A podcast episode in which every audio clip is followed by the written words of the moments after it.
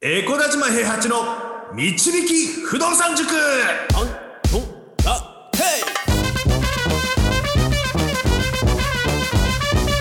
この番組は私エコダ島平八と不動産塾の右明かし担当 JJ でお送りします。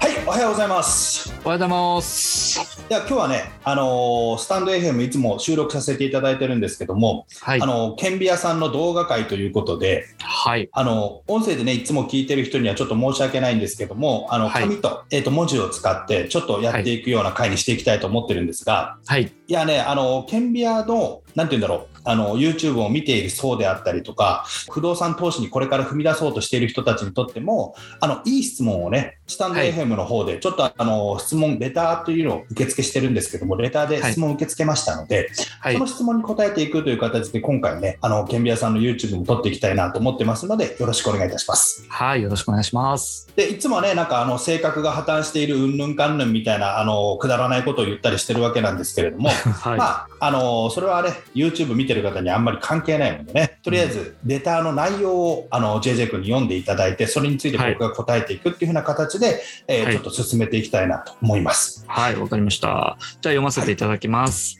お願いします。こんにちは。2度目のレターになります。カズと申します。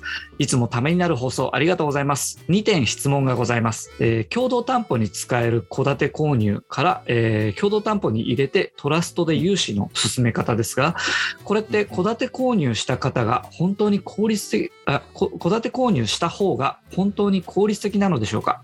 単純に戸建て購入費を現金で温存するか、えー株や投資信託などを購入して貯めておき、うん。えー過去長期購入できなかったとしても利回り5%ぐらいは期待できる、うん。えー多めに頭金を入れてトラストで購入していく方が良いようにも思い,、思いました、うんえーこのあたりの考え方などありましたら教えていただきたいです。何卒よろしくお願いしまいい質問ですね。いい質問です。まず、あの僕があの推奨しているやり方っていうのが、現金こ現金で戸建てを買いましょう。はい。16号線の内側で雪道がしっかりしているあの再建築可能な戸建てを買いましょう、まあ、12%ぐらいで買いましょう、できればサラリーマン年収と同じ分ぐらいの金額で買えるものを買いましょう、そのためにサラリーマン年収と同じ分ぐらい、まずは貯金をしましょう。っていうところを僕はいつも言ってるわけなんですね。で、そのお金を持って、えー、と現金で戸建てを買ったら、そこから入ってくる家賃とサラリーマン収入からまた貯蓄をして、ちょっと頭金を貯めたら、その戸建てを共同担保に入れてアパートを買いましょうってやり方を推奨してる。うん。で、それについて、えー、とカズさんは、いや、そんなことをするよりも、お金を貯めて、えー、と株とか投資信託とかで運用しながら、うんうんうん。ちょっとお金を増やしたりして、であの頭金をがっつり入れて物件を買った方がいいんじゃないんですか？最初から。はい。うんうん。戸建てなんか別に買わなくてもいいんじゃないんですかっていうような話をちょっとされてるんです。うんうんであの鋭いところついてきてるんですよね、うん実際、うんあの。なぜかっていうのをちょっと今から質問したいなと思うんですけども、はい。あのそれはそれで利点はあるんですよ、うん。それはそれで利点があるんですけど、短絡的に考えるんではなくて、僕の詰将棋っていうのは基本的に4手目までを見てるんですけども、はい。4手目まで進むっていうことを考えたときに、どっちが得かっていうような話をちょっとしていきたいなと思ってるんですね。はい。はいはい。で、まずはあのサラリーマン収入プラスアルファで、えっと家賃収入を得るわけですから、はい。目標が例えばですけど、うん。あの10万とか20万とかでいいって、例えばアパート1棟ぐらいがいいって思ってる人は、もちろんそのやり方で全然結構なんです。はい。で、僕は基本的にサラリーマン収入と同じぐらいの分身を作り出す方法を4手でやりましょうよっていうような話をしてるので、はい。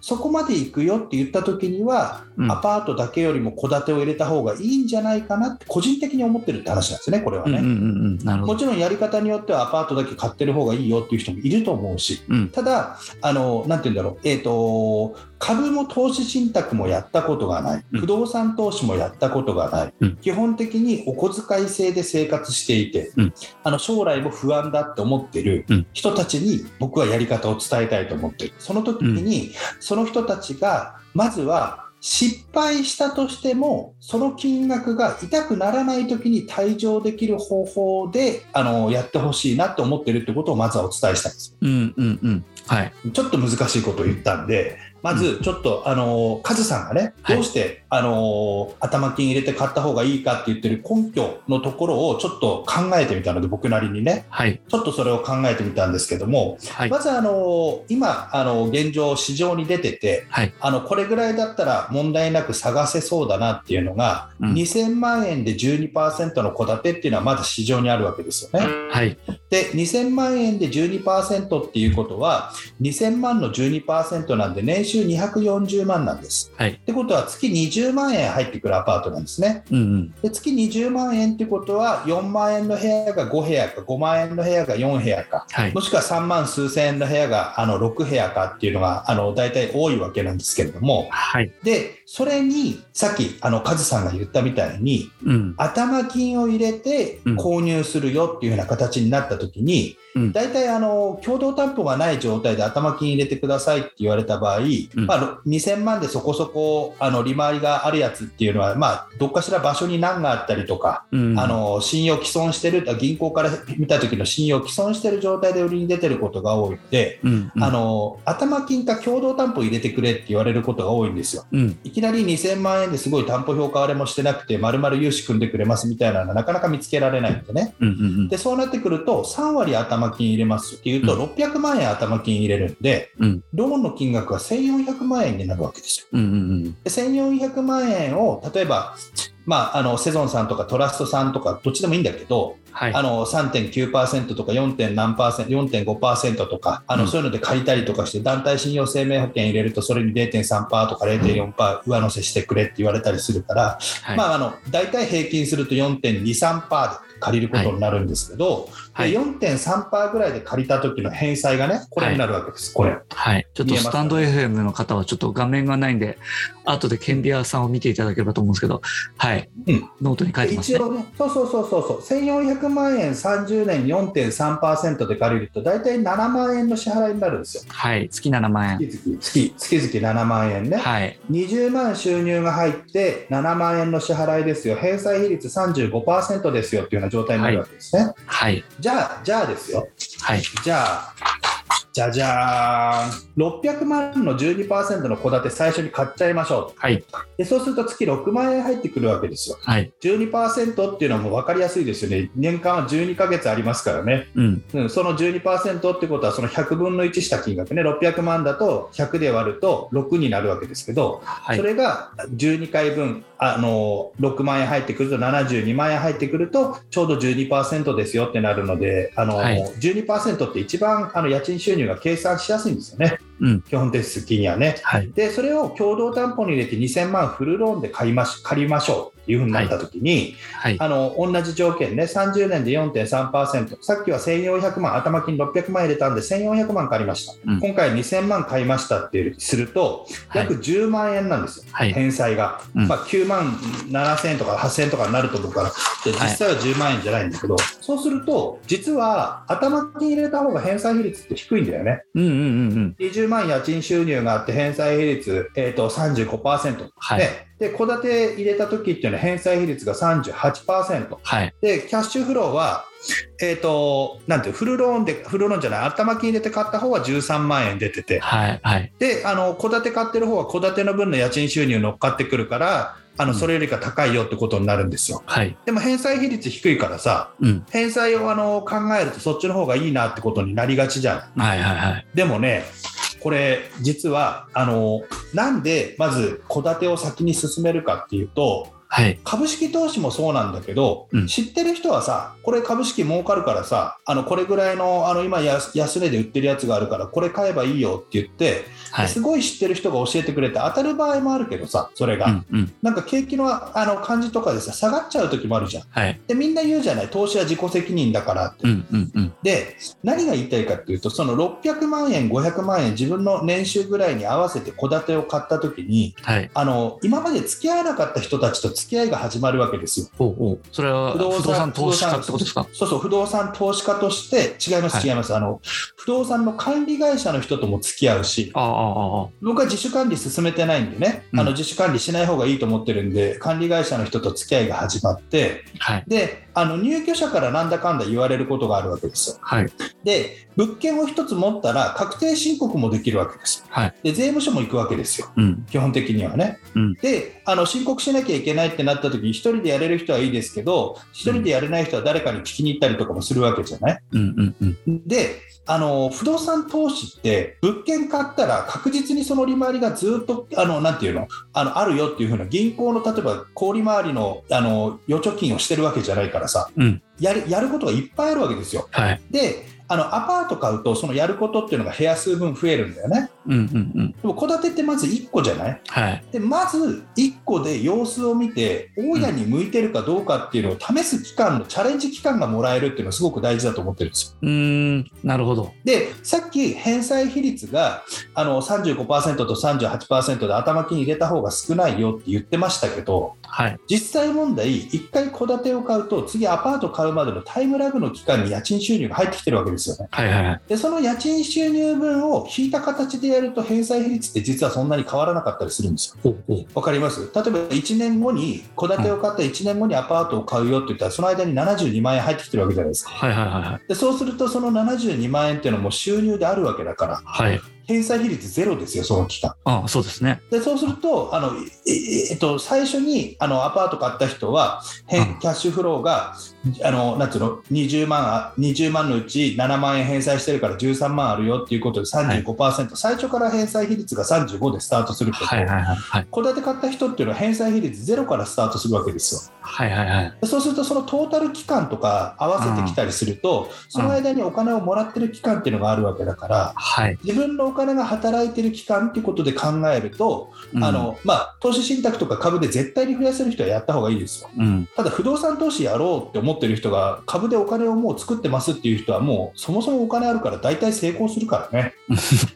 うん。サラリーマンで自分の年収分の貯金をするのがもういっぱいいっぱいですっていう人がいきなりアパートを買ってしまって、うん。アパートを買って向いてないなって思った時にアパートを売却するっていうよりも戸建てを売却する方がすごくね売却はしやすいんですよ。撤退がしやすい、うん。損失の金額も少なく済む、うん。真面目な話ね、はい。だから向いてるか向いてないかわからないんだからまずはあの1個買ってみて、うん大家さんになってみましょうって思ってるっていうのが僕のやり方なんですよね。なるほど。でさらに例えばなんだけど、4部屋のアパートを買って、うんあの返済比率が35%ですっていうふうな話してますけど、うん。35%7 万円ですっていうような話してるけど、うん。基本的に1部屋で7万円取れないわけですよ。うん。うん。うん。わかります ?4 部屋のアパートだった場合は5万円で4部屋ですから、基本的うんに月20万入ってくるってことは。ってことは、2部屋以上埋まってないと、あうんの基本的には返済が困っちゃうわけなんですよね。はい。で、あの4分の本当は、えー、とじゃあ35%埋まってればいいでしょって3分の1埋まってれば3分の1ちょっと埋まってればいいでしょって言ってたけどその金額になってないから部屋の家賃設定っていうのはうん。うん。確実に2部屋ないと持ち出しが発生するんですねうん。入居が。うん。で1部屋空いたらもうリーチかかっちゃうわけですよ。うんああと1部屋空いたらみたいな感じになっちゃったはい。りはい。するわけ。はい。うん。いや基本的にはね、うんあのあ違う違う2部屋空いたらか2部屋空いたらもうあと2部屋空いたらってことになっちゃうから、うんでそれがあの基本的に、えー、と戸建てと,、えー、とアパートを持ってると5部屋に変わってくるんですよねそれがねうん。うん。5部屋に変わってきて戸建ての方は結構安定長期入居してる場合が多かったりするからうん。1部屋空いたところでっていう風な感じで、ちょっと精神的な余裕も生まれるんですよはい。はい。はい。入ってくる月々の金額も含めてで最初の頃ってやっぱり資金ショートしがちですからうん。で毎月あの入ってくるお金の方がちょこっと増えてる方がちょっと清掃があったよちょっと修繕があったよって言った時にも対応しやすいんですよね、うん。うん。うん。で僕は基本的にその返済比率だけの問題で言ったら頭金がっつり入れてアパート引くっていうやり方もあると思いますけどもはい。できれば最初に戸建てを買って大家としての練習をしつつ練習をしつつですよ向いてるって思った時に次にじゃあアパート行こうって言った時にあの全く不動産の賃貸契約とかを